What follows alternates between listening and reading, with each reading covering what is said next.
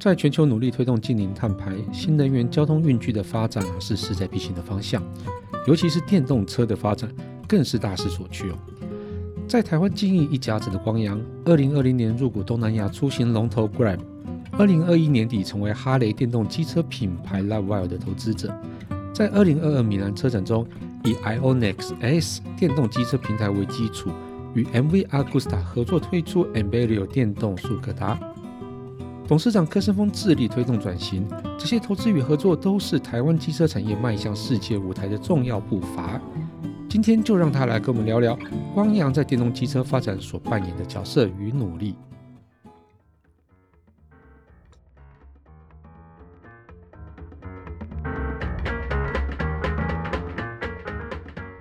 下了班，您迅速抵达约会餐厅，买电影票不再排队浪费生命，开车出游一手掌握停车资讯，因为科技生活更有效率，省下时间用来轻松惬意。科技酷宅陪你漫游网络世界，聊聊新鲜话题。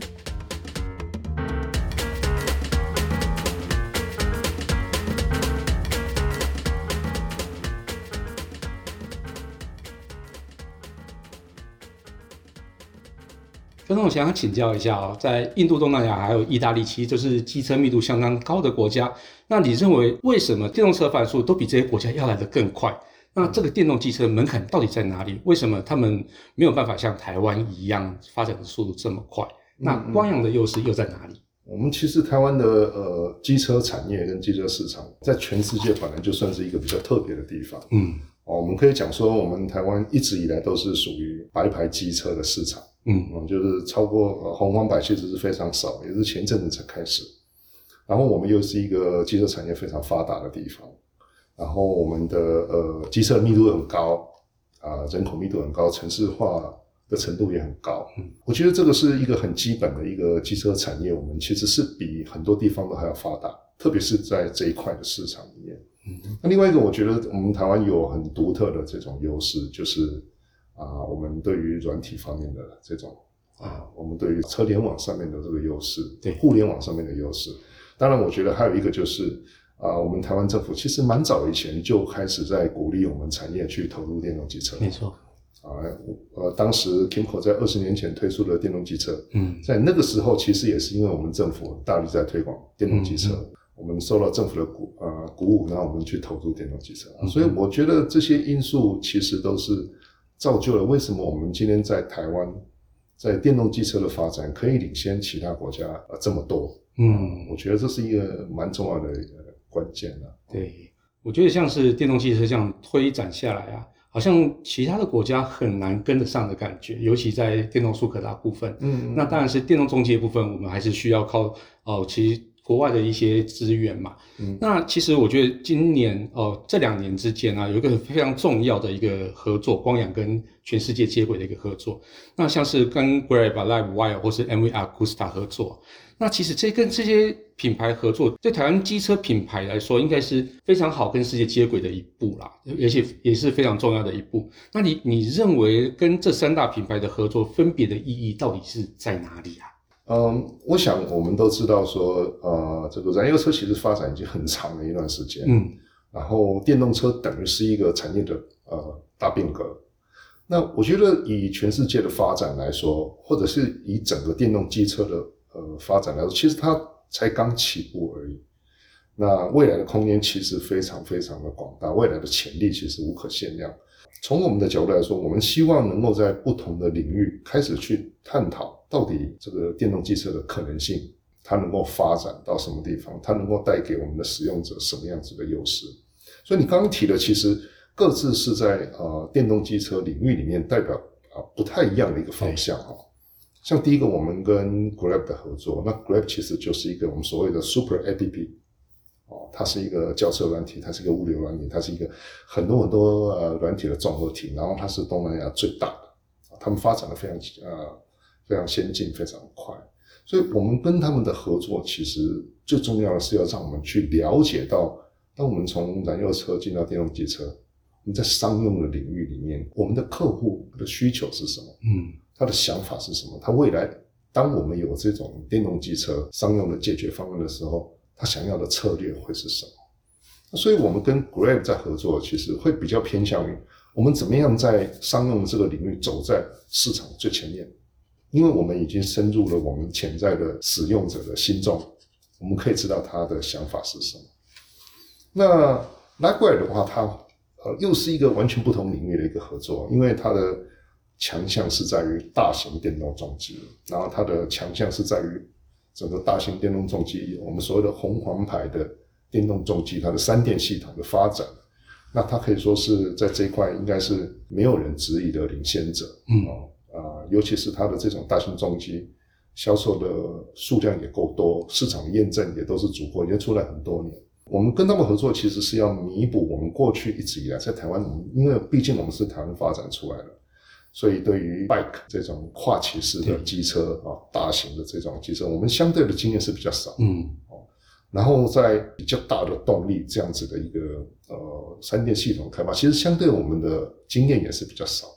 那所以我们跟他们合作，其实比较着眼于我们怎么样善用双方的资源。嗯，那我们可以善用。他们在三电系统，在红方牌这种大马力的这种三电系统，来创造我们自己的这种大型重机的机种。当然，同时我们还可以为他们生产啊，啊，为他们代工啊，设计，然后互相平台的共享。那甚至可能以后我们可以成为他的销售上面的代理商。嗯，这种全面性的合作哈。嗯，那所以我们跟 Livewire 它是着重在这一块。第三个，你提到这个 MV Agusta 这一块啊。其实我觉得这个是非常有趣的，就是说，其实全世界有很多现在并不在我们所谓白牌速克达的这个领域里面的这些品牌，不管是汽车的品牌也好，或者机车的品牌，在这种燃油车变成电动车的转变的时候，他们看到一个全新的机会。嗯哼，啊，包括哈雷，他也是看到电动车、电动时代的来临，他也看到全新的机会。所以有一些原本固有我们觉得他可能是专注在某些领域的这些品牌。他们会想要进入到另外一个品牌，然后他们都会想要找到他们觉得非常可靠的啊，可以长期合作这样的一个合作伙伴。嗯，那我觉得在这个时间点，那 KYMCO iX 就是他们心中一个最好的选项。是，那我觉得 MV Agusta 就是一个非常好的例子来说，哎，其实，在未来电动车的时代，对 Kimco 来说，其实我们在这方面的机会其实是很多的。嗯嗯嗯。那除了 MV Agusta 以外，那现在还没有其他的品牌正准备跟光阳以类似的方式在合作。嗯，其实从几年前开始就有一直在跟一些品牌他们在谈论电动机车的这个议题。呃，KYMCO 作为一些全世界的一些知名品牌，他们要进入白牌电动机车或速克达这样领域的时候，一个首选，嗯，我想是毋庸置疑的。哈。只是说，很多时候因为这些品牌他们是自身的策略的问题，或是优先度的问题，嗯，所以我们的多啊的这种专案其实都在谈论之中。懂懂。但是 MV Agusta 它应该是在第一阶段跟我们走的最快的啊，其实它并不是跟我们接触最久，嗯，但是它是应该讲说是比较积极的吧？懂。哦，因为我觉得他们也应该也是在面临一些转型的阶段，我觉得也不得不这么积极在推动电动机车这样子。那其实电动车啊，我不止电动机车，那整个电动车领域啊，其实投资金额算是非常庞大的哦。嗯、那要从里面获利，其实并不是那么的容易。那能够像 Tesla 这样持续获利的品牌，几乎只有 Tesla 而已。它也没有持续获利哦，就是 至少已经开始获利，对，其实最近开始获利了哦。那其实我们回头看电动机车市场，其实应该也是有同样的情境。那目前也很少哦，应该是几乎没有看到可以依靠电动机车获利的公司。那尤其对于只有电动机车一个项目的产品这种公司啊，我觉得是相对来讲更艰难一点点。那你怎么看待这件事情？嗯嗯，对嗯，我想当然，呃，电动机车它本身由于它的能源必须要从电池来，嗯，那单单我们燃油车的时候其实就是加油嘛，哈，对。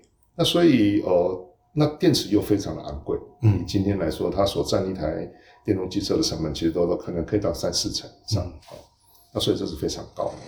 所以在这个角度来说，电动机车它的制造成本，尤其是当我们提到了像是我们一般在骑的一百二十五 cc、一百五十 cc，大概这样的动力的时候，它的电池的成本就会很高。嗯，所以在这种情况之下，其实制造电动机车它是不太容易获利。嗯啊，因为今天我们是要跟燃油车去相比。嗯，但另外一个角度，我觉得当我们在看到很多新创公司在做电动机车，当我们看到今天在讲说大部分不获利的电动机车的厂商的时候，其实绝大多数都是新创公司。嗯，那新创公司至少在今年之前，整个全世界对新创公司的期待是你要有创新的想法，你要去颠覆这个市场。嗯哼，但你有没有获利，其实我相对没有那么在意。在过去之前，全世界的眼光都是这样，所以。啊，绝大多数的新创公司并没有把获利这件事情当成是一个优先的要去推动的一个事宜，嗯、来推动他们的这些啊新的商业模式也好。嗯、既然没有把它当成是一个重要的事情去推动，当然要获利的机会就更难。没错，在原先的电动汽车本来就比较不利的这种情况之下，嗯、可是我觉得以我们 Kimco 在推动电动汽车这件事情。毕竟我们是一个传统产业哦，那我们是一个传统的呃原本就有了一个全球品牌哈。我们在做电动车机车这件事情，正因为我们看到了如你所说的，嗯，大多数的这个新创公司所做的电动机车都是没有获利，所以我们从一开始就非常在意，我们怎么样子要把它做出一个电动机车可以获利的一个模式，嗯嗯。它要获利并不是不可能，其实是机会非常大。嗯嗯。但是除了一方面电动机车的制造方面成本的节省，在每个非常细微的地方细节上要去注意以外，其实整个换电系统，我们讲说它的所谓生态系的建立是非常重要的。嗯嗯。因为今天当我们在讲说一个换电系统的时候，我们有很多很多电池。嗯哼。那这些电池其实都是属于我们公司的。那怎么样降低这些电池的成本？除了一开始买的时候不要买很贵，或者是说我让电池的寿命可以更加延长以外，其实电池在动力电池，它不能当成动力电池之后，其实它还能够当储能的电池。嗯哼，或者甚至是说有没有可能这些电池可以分解出来，一些贵金属去啊做后续的这种利用？嗯、那以我们来说，其实我们在这些方面都已经开始着手去去做，包括。怎么样去分解它？包括把贵金属出来，是不是在这个后面这个电池它本身的一个生命周期，怎么样把它建立起来？嗯嗯。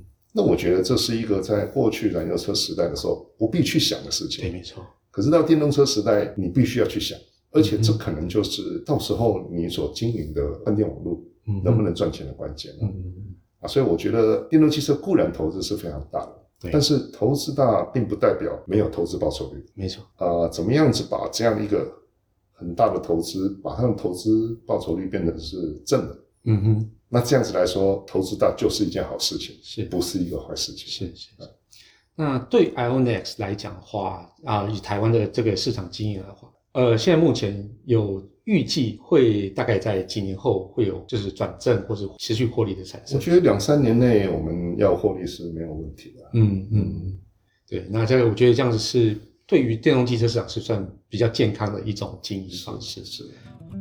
身为全世界机车密度最高的国家之一，台湾这座小岛孕育着两大机车品牌，光阳就是其中之一。近年来啊，随着交通工具的电气化。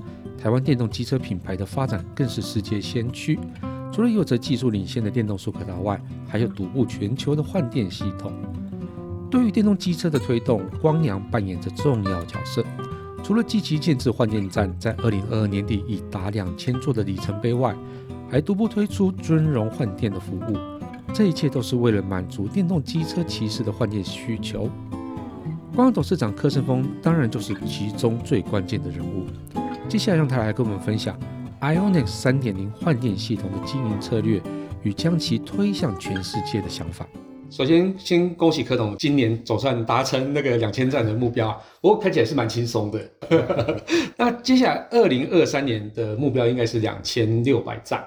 对于这个建站的一个计划跟这些目标，有没有什么想法？我想，我们建几站，这个到底要几站，它其实是一个果，并不是我们先喊一个数字，然后我们就把它说啊，就是这个数字 这样。嗯、那为什么说它是一个果呢？啊，首先第一个是我们一直有一个目标，既然二零二四年要设定，我们是希望成为台湾电动汽车的领导品牌，嗯，那自然在换电站的数量，我们希望是最多的。啊，我们希望我们就是在台湾啊，密度最高啊，站数最多的这样关键系统啊，两千六百站的这个数字有一部分是啊，因为这个原因而来。嗯，那另外一个原因是我们觉得，其实虽然我们现在有两千站，可是我们在某一些地方其实还是有不足的啊，就是某些地点我们其实还缺乏。所以在考虑到我们必须要去把这些我们觉得也是有许多消费者需求，但是我们还没有建的地方把它补足以外，然后第二个就是考虑到我们明年整个销量的成长，我们消费者所使用的这些电池的需求，嗯，那怎么样去维持我们现在满电率九十九趴以上这样一个很高的这样一个服务率？嗯，我想在这整个综合考量之下，那我们就设了一个两千六百站的这样一个目标了。所以接下来就是应该就是把密度更充足这样子，然后但是还是要达成满足所有那个用户的一个换电满意度这样子。对，这个是最重要的。对，好，那其实我们刚刚也有提到说，换电站其实是电动汽车目前最大的成本之一嘛，哈，那其实也是算是最难回收的一块。那通常换电站是都是要当地的政府补助才有办法比较容易的去实现。那你认为这套系统有机会推向全世界吗？嗯，那像是印尼啊、泰国这样子人口比较稠密的国家，也适合跟台湾一样设置这样的换电站吗？我觉得换电系统是非常适合推动到全世界的每一个地方。嗯，但是并不代表每一个国家的每一个地区都是适合的。嗯，它是非常适合在人口密集、机车也比较密集，然后应该是说呃收入比较高。啊，这样的一个水平的地方，因为换电站最大的优点就是它换电非常的便利。对，那当然为了追求取得比较好的便利度，当然可能你得牺牲一点点，就是价格可能要稍微对啊，不能是非常没有办法非常的便宜。嗯嗯。而且我觉得在东南亚或者是印度这些地方，在全世界很多地方，其实政府非常鼓励业者去设立换电站。啊，除了在某一些欧洲的国家，因为他们对于整个换电站的思维比较不一样，或者是那些建筑比较老旧，或者电力系统比较不足，他们没有那么在推动换电，哦，甚至电动车。但其实绝大多数的政府都是希望能够设置换电站。一个很重要的原因，就是因为大部分的政府都看到台湾范例，哈、嗯，就是说台湾推动电动汽车已经很久了，可是市场都没有起来，一直到台湾有换电系统之后，嗯，电动车就快速的成长。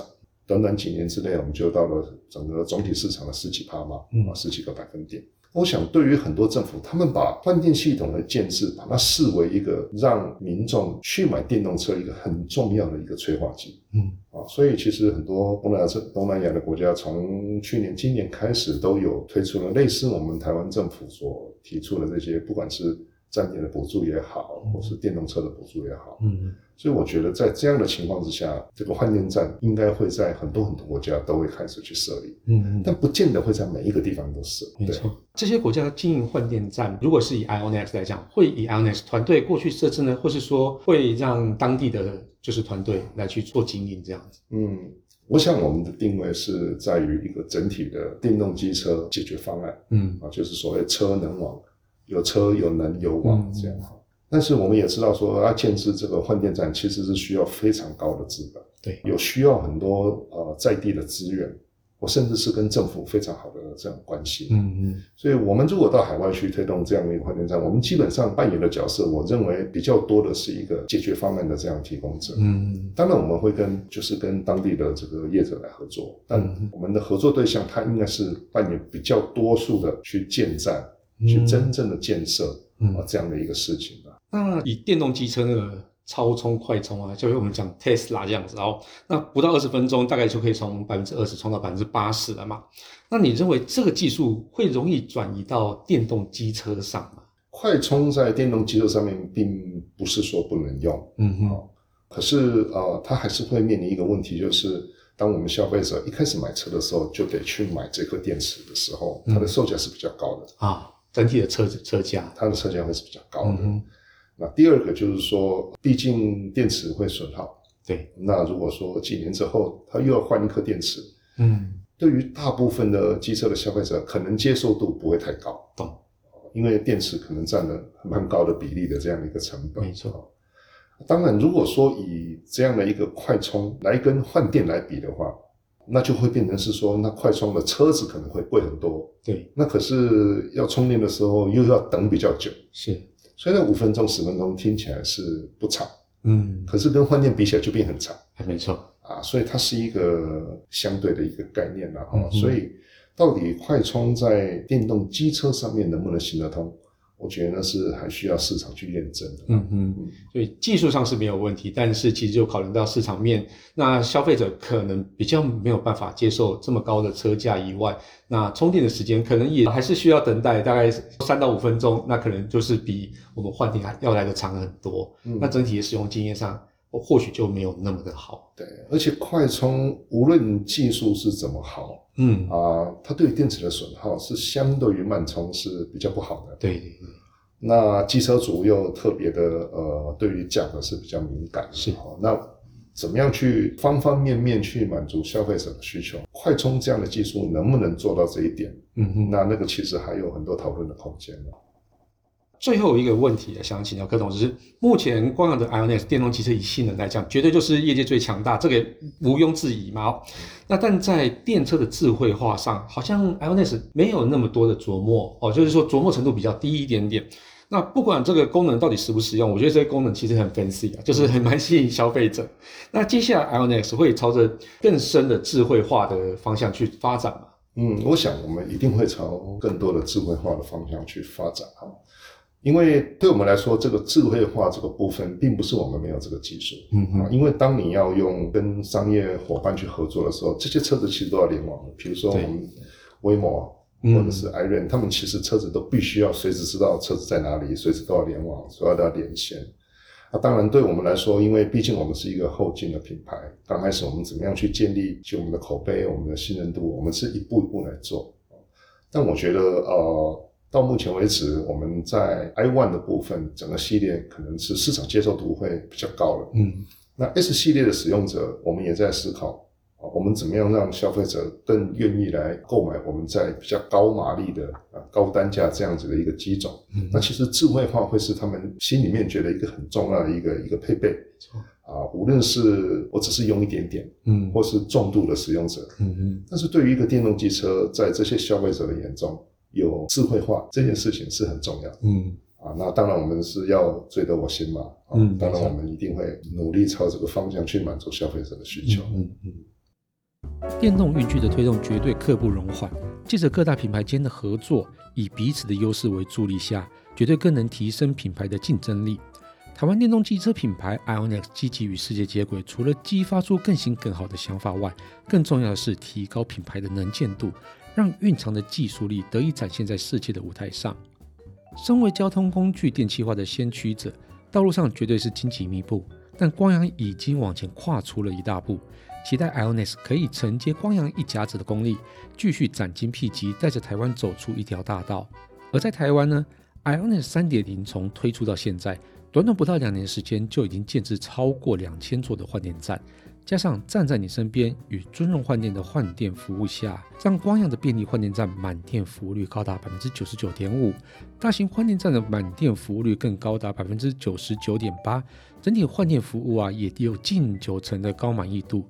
这样的服务水准与建站的积极度啊，就与柯董一再强调的满足所有骑士换电所需啊这个宗旨而相符。二零二三年绝对是 IONIS 重要的一年。在基础建设满足骑士所需之后呢，接着就是持续提高销售量，也期待未来有更多骑士能够骑着 IONX 电动机车探访台湾每个美丽的角落。感谢大家收听这期节目，我是科技阿酷 KissPlay。如果你有任何其他想听或觉得有点酷，或是宅味很重的科技话题，或是发现最近网络上哪些事实在太瞎了不了不行，都欢迎到我们脸书社团科技酷宅来留言给我们。还有会分享我们的节目给你酷到不行，或是宅味最重的朋友，一起加入科技酷宅的异想世界。拜拜。